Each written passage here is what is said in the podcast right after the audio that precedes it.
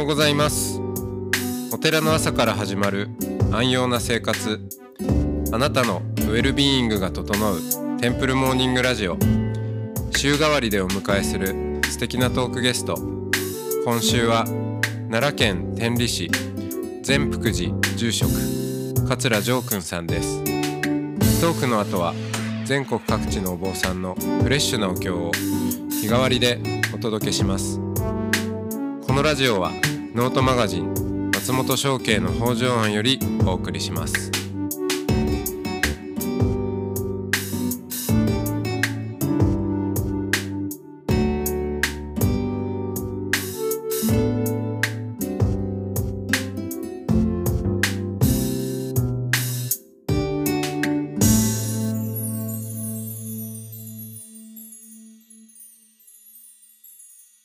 おはようございます、おはようございます。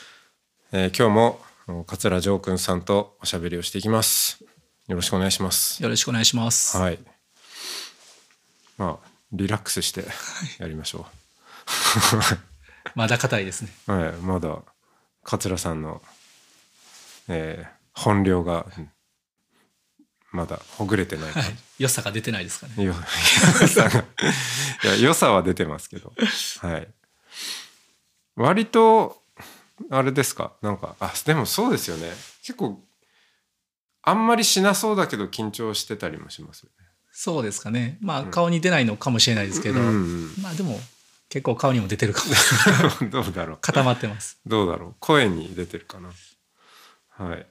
あのーそうかえ昨日大大学院までね工学部で進みましたっていうでそこから会社員はい。理系ですし、はいまあ大学院まで行きましたし、当時2000年代前半ですね。はいえー2000年ちょうどですね。えー2000、あ、ごめんなさい。2002年ですね。うんえーの頃ですとまだ学校推薦大学推薦とかが残っていたんですね、おうおうおう就職活動で大学からの推薦があればあのまあよほどのことがない限りあの就職へ内定がえもらえるというやつですね、じゃあ結構行儀よくまあしていたんですねそうですねあの割とレールを踏み外さないよ うな生き方だったので、はい高校の時中学の時も内申点良かったですし、内心点良かったん だはいそうです。えーですので学校推薦 を、はいあのまあ、無事に取れてですね、ええーソニーの内定が取れたんですねえ。ソニーソニー株式会社はい、ソニー本体ですかそうですね、うんソニーです株ですね。はいで就職できたので、うあのん、東京生活が始まったんですうね。んソニーといえばどこだ大崎とか五反田です五反ね田。かはい、はいはいはいはい当時はまだ古い本社で、うんえー五反田でしたね。うん今は品川の、はい、えーあのーあっちあっちの方ですね新しい綺麗な社屋のビルになってますけど、はいはいはい当時はまだあの昔の面影が残るうん割と古いビルでしたうね。ん五反田大崎の間ぐらいのうんうん、うん、ところですね。じゃあそこでなんだろうサラリーマン生活かはい。そうです。あの、まあ、次男でしたから、はいずっとサラリーマンしていくんだろうなといううん思いで、うんうんサラリーマン生活スタートしたんですよ。うん満員電車に揺られたりとか。はいはいあじゃあ住んでたのはちょっと郊外はい。あの、神奈川の藤沢ですね。えああだいぶ行きましたね、そうなんですうよ。ん、会社の寮がそちらだったので、ああそっかそっかうん各地何箇所かあったんですけども、はいあの藤沢にされてしまい ました。はいそうかじゃあ結構満員電車に揺られて、そうですね、うん、東海道本線というやつで、そうですね藤沢から横浜経由して、はいまあ距離品川の割には早いですけどねめちゃくちゃ早いんですよ。 めちゃくちゃ飛ばしていくんですよね。ねでしかも何両もあって、はい朝はもう超満員ですうね。んそうか藤沢ねでもいいとこですよねあの辺ねはい。湘南ですし、 うんあの会社の先輩もそのサーフィンをやっていたりとかうんうんうんうんしたので、あのもっと教えてもらったらよかったなと、あサーフィンしたんですか全然しなかっ たですね。 あの海にはよく行きましたけど、うんあー全然しなかったですね。うんそうかで何かあの製品のそのこ普通の、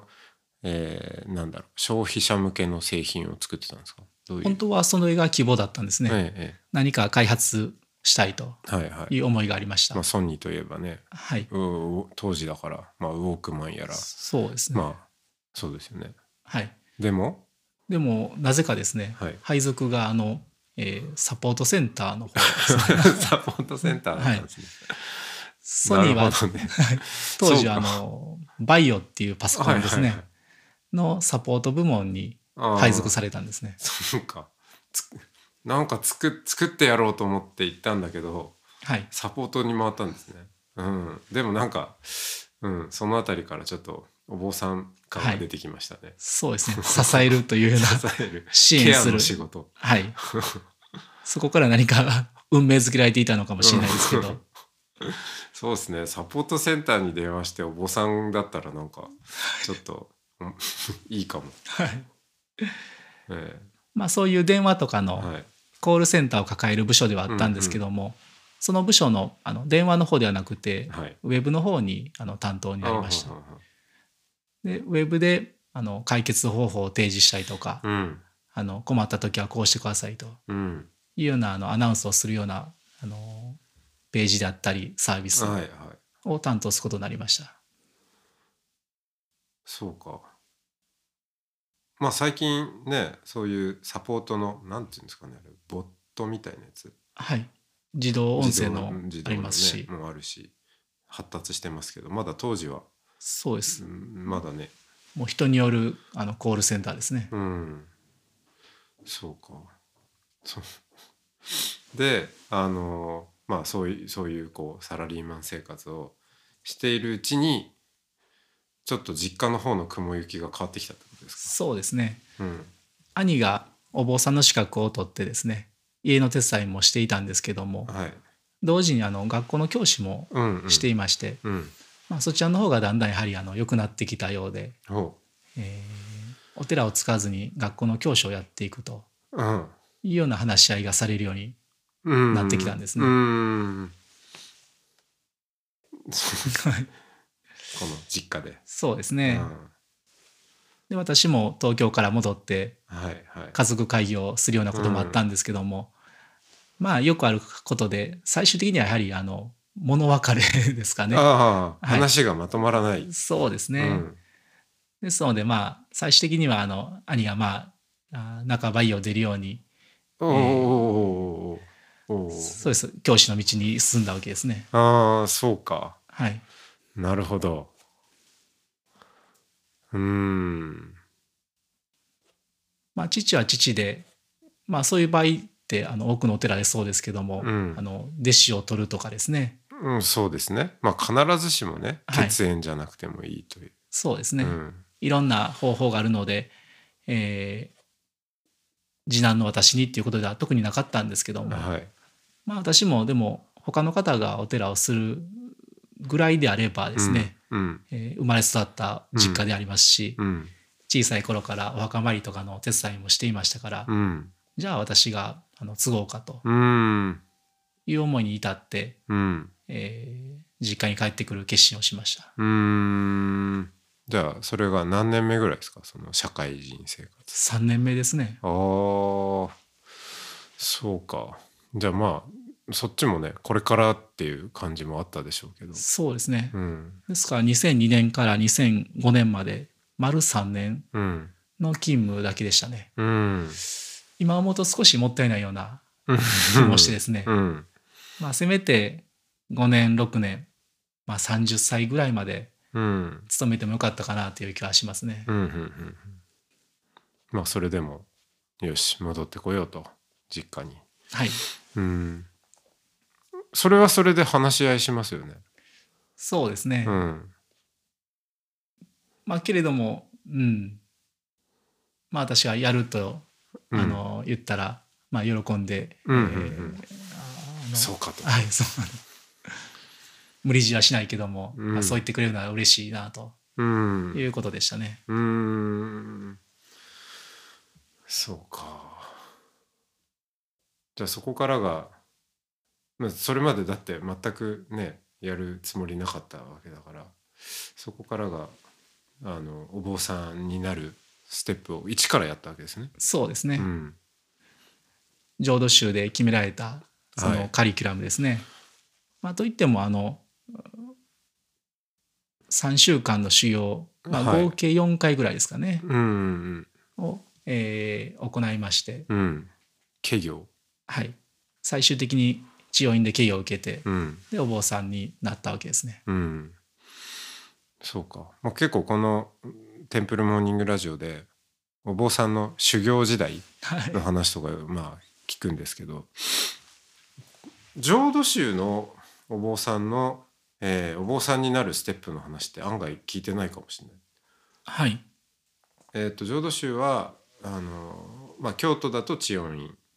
えー東京は、まあ、増上寺はいがあり、まあ、大本山総本山でしたっけはい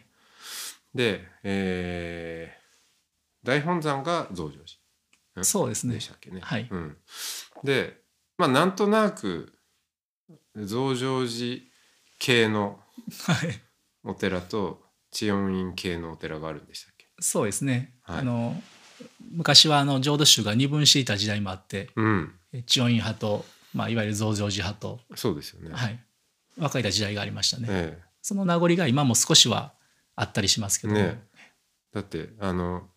宗派を記入してくださいとか書くとたまにはい、知恩院派って書いてくる人います、ね、それはあれじゃないですかそれはもしかしたらあの浄土宗青山派とか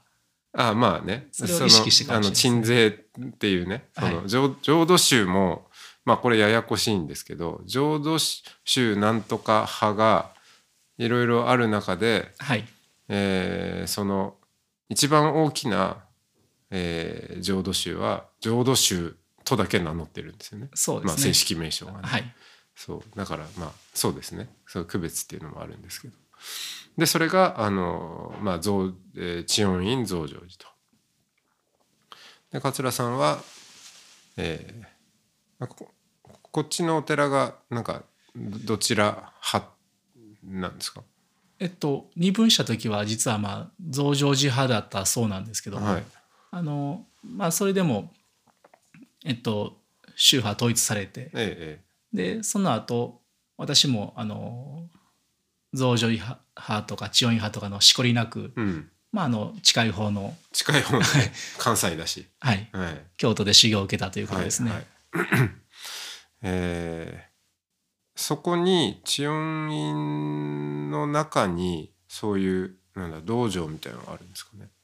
はい特に道場用というわけではなくてうん、千代院のお堂を使ってうん、えみんなで3週間の3週間修行生活うん道場生活をするんですね。それが 4, 四回そうです、えうんうん3回と3回夏に3回と、うんうんで最終的には冬に1回と、うんまあ、最後場の所やつが寒いんですね。そうですねうん、は場所を変えながらですけどもあはあはあずっと千代院ではないですね。あそうなんですね。はい。はあはあはあ大本山を回りながら、あえっ、とじゃあ黒谷とかはい。1回目が黒谷で、はい2回目が増上寺、おう3回目が千代院でしたね。はあはあはあはあで、もう一度冬に千代院で。そうか。じゃあ最後どこかっていうのがうんポイントなんですね。そうですね。はい。あなるほどなるほど。あよかったなんかこういうの詳しくなるの嬉しいな 興味興味深いです。まあ今は少し仕組みも変わってますけども、はいはい。そうか。その3週間はどうですかそのなんだ厳しさ具合とか。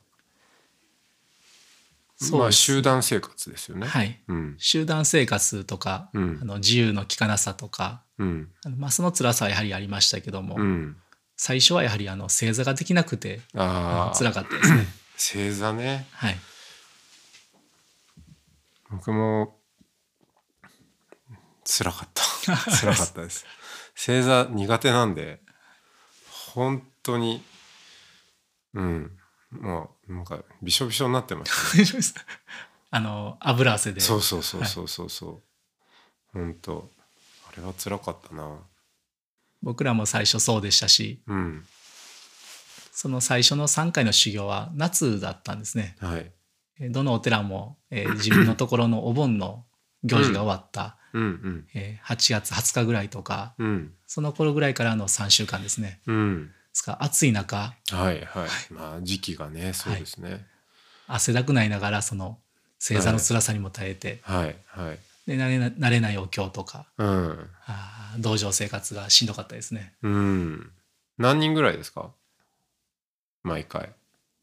毎回、集団はえー、560人ぐらいはいましたかねあー全国からね集まってはい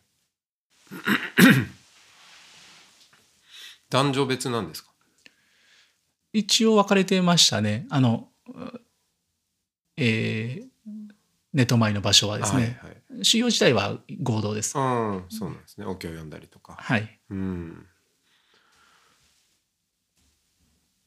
そうか。し修行の中身って。あ、ど、どんなものですか。お経を読む。正座をしてお経を読む。はい。他に。で、いろんな作法です ね。うん、作法。はい。合唱の仕方から、うん。礼拝の仕方とか、はいはいはい。で、お昼のそのお膳の備え方とか、おー細かな作法もあの一からあの叩き込まれる感じですね。うーん、今朝のつけ方から。そうです、そうです。はうい。ん。割と、まあ、浄土宗、その作法はそれほどあの厳しくない宗派だとは思うんですけども、うん。まあ、でも基本としては、あのいろいろと学ぶべき点がありましたね。うんそれに行くまでに練習してから行くんですか、あの、少しはしましたけどうんも、あのまあ、は全然恥ずかしくないように はい全然あの練習というかあの身についてない若いあの修行僧も多くてですうね、んうんですから最初本当にしごかれますねうんうんスパルタ教育のようにあそうですかはい当時、うんはいうん怒鳴られるような感じでそうですね、はい「何やってんだはい」うん今はもしかしたらもう少しあの優しくなってるかもしれません、あの時代的に時代でねすはいそうですねうんそうかそれをこれ3か所行くじゃないですか夏にええそれ全部同じような内容ですか基本は同じですねあのあじゃあ別にそのレベル1レベル2レベル3で夏があってそして最後にラストの冬があるっていうわけでもなくはいまあラストが特別なのはなんか冬にやってるからわかるんですけどはい夏は基本なんかその3週間っていうのはどれも一緒で要は3週間を3回同じことやりなさいってことなんですかそうです大体はそうですね、うんそのお勤めとか作法とかの練習とはいはいあとは講義を受けるあですねー仏教学ですとか、浄土学とかうんうんあのいろんな授業を受けてですね、えー座学もするうんうんそれを3週間やりますねえーっとじゃああの3回目の人と1回目の人が一緒になったりもするんですかはないですねあのじゃあレベル1はレベル1だ、はい同士あじゃあカリキュラムは一応こうちょっとずつ変わっていくんですね少しわかりますけどもね、うんその進学していくような感じではいはい1年目1年生2年生二年生3年生ああ、はいなるほどねそうかあーじゃあそれちゃんと終えないと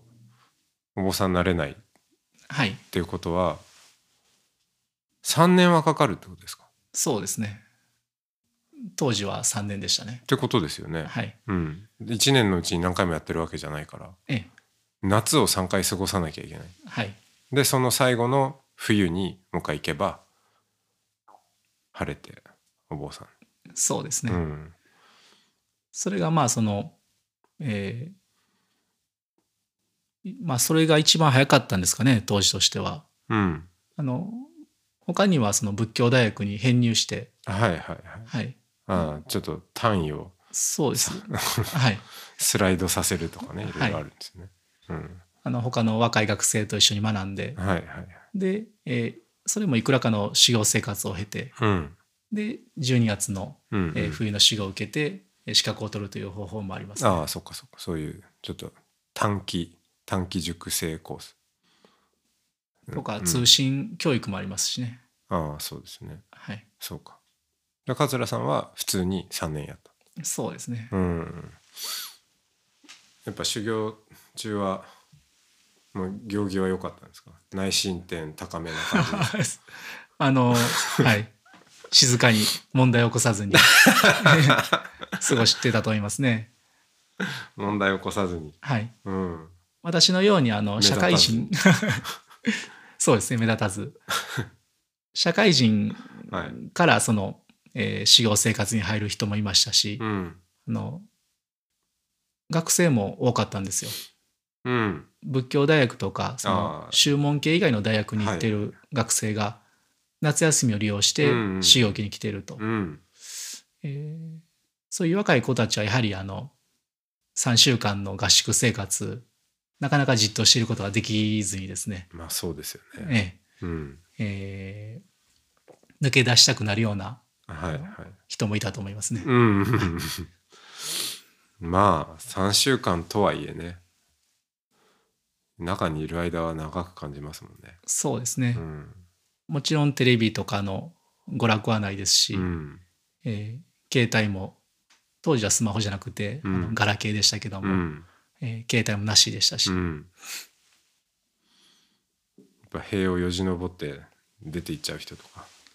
いたのかもしれないいですたのね。かもしれな あい、んまり断言でき ない。ええ、まあその辺はねはい、えーあんまり追求してもあれなんで はい、えーじゃあそのそうですねじゃあちょっとこのその明日修行の後お坊さんになってからの話を伺いたいと思いますありがとうございましたはい、ありがとうございます。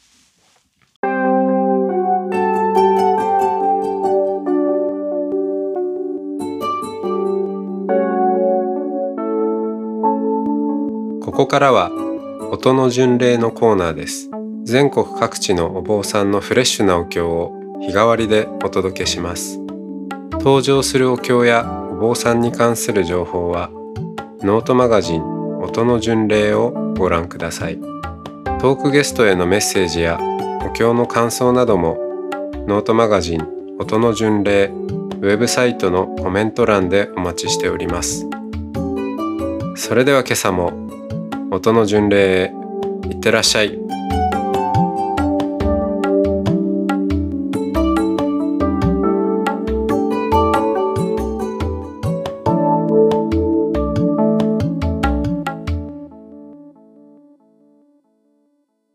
皆様どうもおはようございます。私は山形県米沢市にあります、浄土宗サイレン寺の住職、伊藤隆信と申します。これより、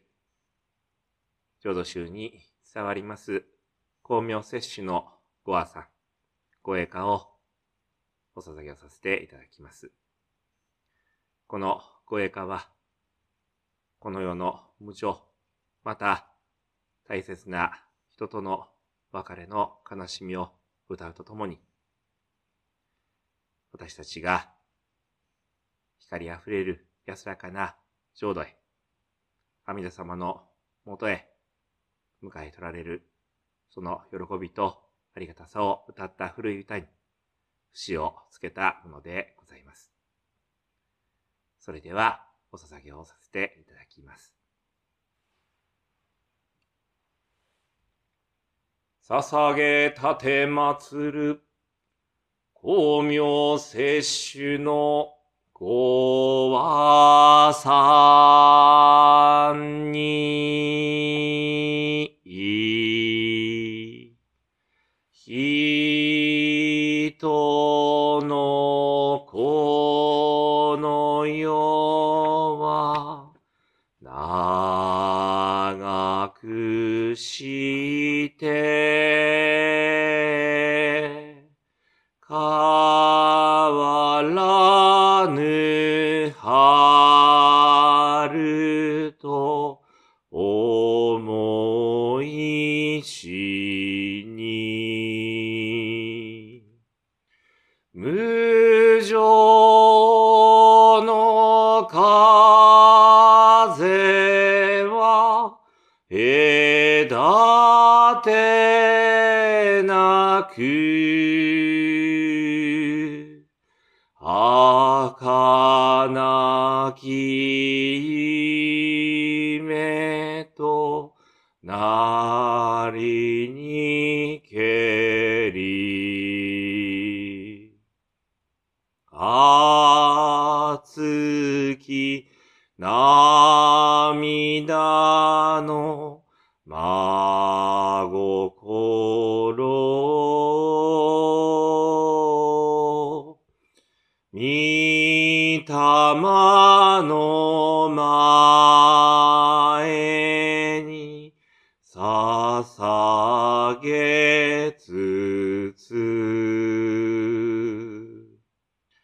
ありしやの日の思い出に、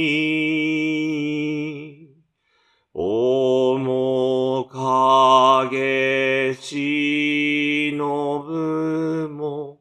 悲しけれ。されど仏の御光に、摂取されゆく身にあれば、思いはずろこともなく、とこしへかけて、安からん。ナムアミダ仏、阿弥陀仏。ナムアミダ仏、阿弥陀仏。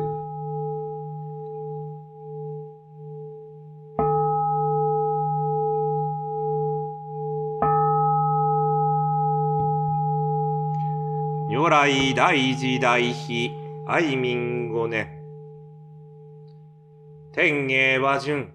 一時が照明、風維持、祭礼吹き、国部民難。氷河無憂、首都公認、無臭来場。コロナウイルス仏庫者、追善増上菩提。また、願わくは、三外万礼、無縁無縁内し、北海、平等利益。それでは、皆様、どうぞよろしければ、ご一緒に十編の生阿弥陀仏の念仏、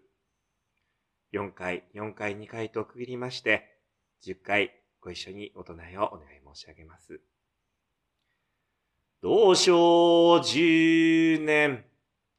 ナムアミダブナムアミダブナムアミダブナムアミダブ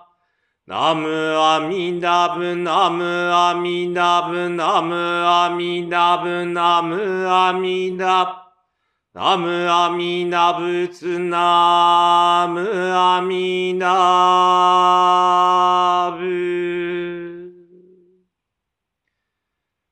皆様の今日一日が仏様のお見守りのもと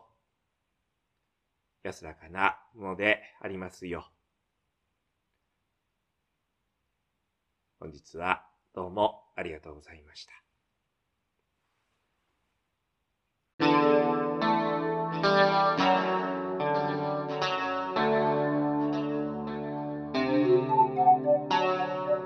このポッドキャストはノートマガジン松本商家の北条庵よりお送りしましたお経コーナーはノートマガジン音の巡礼のご協力でしたゲストへのメッセージや番組の感想などはそれぞれのノートのコメント欄にてお待ちしておりますそれではまたテンプルモーニングラジオでお会いしましょう